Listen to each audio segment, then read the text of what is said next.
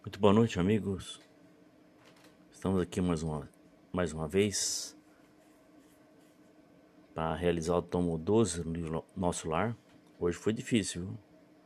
Difícil porque acabou a energia elétrica aqui. Voltou às 8 horas da noite. Começamos a montagem do texto.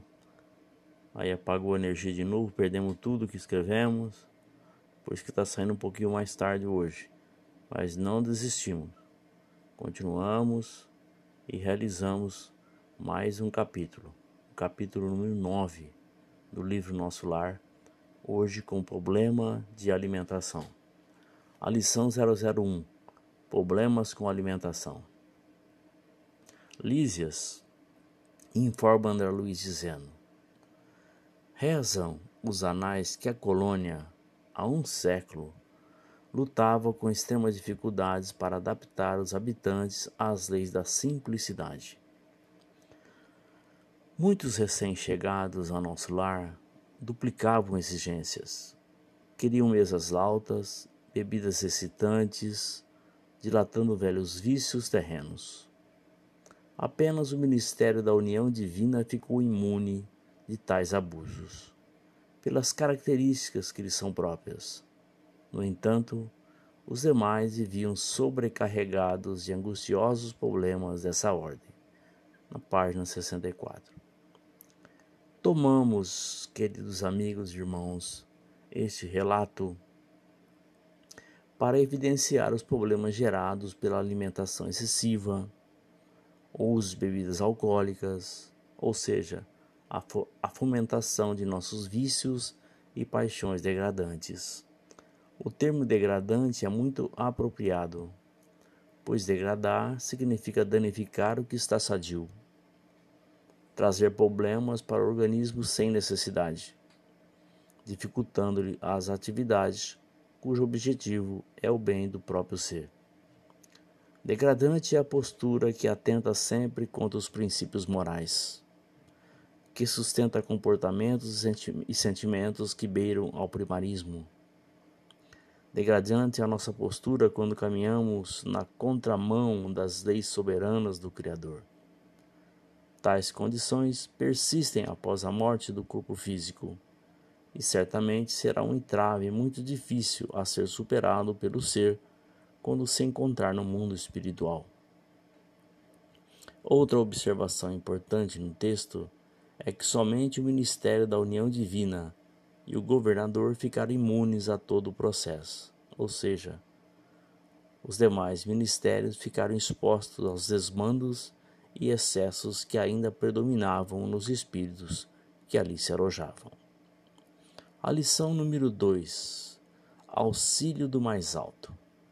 Deslízias disseram-me que, a pedido da governadoria, vieram duzentos instrutores de uma esfera muito elevada a fim de espalharem novos conhecimentos relativos à ciência da respiração e da absorção de princípios vitais da atmosfera.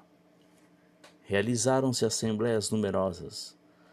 Alguns colaboradores técnicos de nosso lar manifestavam-se contrários, alegando que a cidade é de transição e que não seria justo nem possível desambientar imediatamente os homens desencarnados mediante exigências desse teor, sem grave perigo para as suas organizações espirituais. O governador, contudo, não desanimou. Prosseguiram as reuniões, providências e atividades durante 30 anos consecutivos. Algumas entidades eminentes chegaram a formular protesto de caráter público, reclamando. Por mais de dez vezes o Ministério do Auxílio esteve superlotado de enfermos, onde se confessavam vítimas do novo sistema de alimentação deficiente.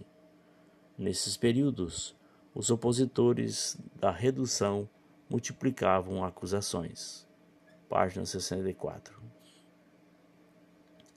Transfiro o texto acima para dentro das casas espíritas e as dificuldades encontradas por aqueles que desejam realizar um trabalho sério em relação àqueles que ali se alojam, com o desejo único da evidência, do reconhecimento e da adoração.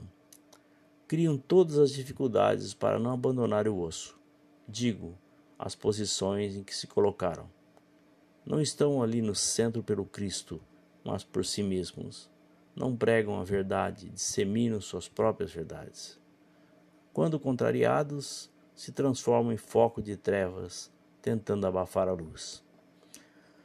Reclamam, protestam, fuxicam, gerando constrangimento e desagregação. As casas só permanecem de pé porque o projeto de luz que ali se implantou vem do alto, não deles. Sendo assim, o trabalho continua, mas grandes oportunidades de elevação são deixadas para trás. É lamentável quando assim nos comportamos. É preciso mudar com urgência. Bezerra de Menezes nos disse que as casas espíritas para o terceiro milênio teriam de que deixar de serem casas espíritas e se transformar em lares espíritas, onde reine principalmente a cordialidade, o carinho e o respeito. Que possamos, através de nossos próprios esforços, transformarmos nosso interior para que não sejamos aqui na terra, como no plano dos espíritos, mensageiros da desordem e da insensatez. A lição número 3: Contrabando espiritual. O Ministério da Regeneração, hoje transformado em ministério, encorajados pela rebeldia dos cooperadores do esclarecimento, os espíritos menos elevados que ali se recolhiam entregavam-se a condenáveis manifestações.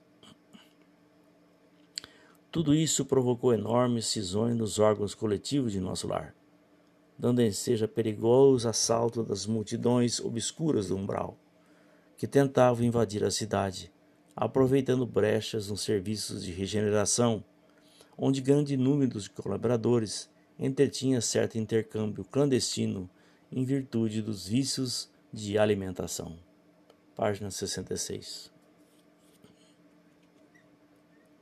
Amigos, enquanto o orgulho prevalecer em nós, será assim. Sem o menor pudor ou vergonha, nos filiamos ao mundo clandestino, tudo para que nossas tendências inferiores continuem sendo alimentadas. Não nos importamos com as consequências, desde que os nossos impulsos sejam satisfeitos. Se aqui na terra agimos assim, não há como que se espantar que no mundo espiritual que tais comportamentos persistam. Outro fato é como a perseverança e o trabalho são forças triunfantes. Não há como, combater esses soldados da luz, pois onde eles se encontram, a vitória do bem é certa. Contrabando, amigos do coração, significa conluio e existem muitas formas de conluio, sem ser que esta que estamos citando ou está sendo citada por Lísias. Quando buscamos semear o bem, ou pelo menos nos propomos a isto, se nossos pensamentos e atitudes abrem portas para a invasão das sombras, isto é conluio. Devemos ter atenção quanto a isso. A lição número 4. o bem prevalece. Lísias diz: fim do período mais agudo, a governadoria estava vitoriosa. O próprio Ministério do Esclarecimento reconheceu o erro e cooperou nos trabalhos de reajustamento. Houve nesse comenos regozijo público e dizem que, em meio da alegria geral, o governador chorou sensibilizado, declarando que a compreensão geral constituía o verdadeiro prêmio ao seu coração. Página 67. Nenhuma grande organização surge sem lutas e sacrifícios. Mas é o esforço de espíritos devotados à prática do bem que levam a grandes conquistas. Sempre o bem irá se sobrepor ao mal, desde que seja sempre disposto a combatê-lo. Esse exemplo deveria germinar em nosso mundo. O bem não se curvar diante do mal e certamente ele sairá vitorioso, e poderemos construir nações que vivam em harmonia, povos que se respeitem, e todos unidos para que o planeta cumpra seu papel na ordem divina, sem se expor, expor a tamanhas crueldades. Conclusão. Lícias diz que nos anais da colônia ocorreram fortes pressões daqueles que traziam do mundo os reflexos daquilo que se afeiçoaram no mundo. Espíritos que ainda sofriam com os vícios a que se vincularam e começaram a exigir meios para satisfazê-los. Almas desprevenidas que não percebiam que a colônia era a ação da misericórdia divina agindo em favor de todos. Almas que sempre colocaram seus anseios acima de qualquer tipo de organização e que retornaram ao plano dos espíritos vinculados a esses comportamentos enfermiços. Como nos disse Emmanuel, devemos observar que as sociedades para além da morte carregam consigo o reflexo daquilo que se afeiçoaram no mundo. Nenhuma construção digna se efetua sem a colaboração do serviço e do tempo, de vez que a precipitação e a violência não fazem parte dos planos divinos que supervisionam o universo. Diante do exposto, esses movimentos vividos pela colônia serviram para fortalecê-la e garantir a continuidade de seus planos divinos para com a humanidade. Esta lição serve para que nós possamos refletir sobre nossos comportamentos e tendências quando aqui estamos. Se achamos que devemos ou não melhorá-los. Se a nossa crença nos leva à aceitação de certas informações que nos são passadas, resta-nos atitudes nesse sentido. Caso persistamos no erro, as consequências virão, e uma das mais tristes é retardar ainda mais nossa ascensão espiritual. Não há precipitação e violência nos códigos divinos, mas podemos, desde já, começarmos a criar um ambiente favorável para o nosso retorno ao mundo espiritual. Muita paz é o final desse capítulo. Muita paz a vocês. Que Jesus os abençoe. Que Deus os proteja. E até amanhã, se Deus quiser. Tchau, pessoal.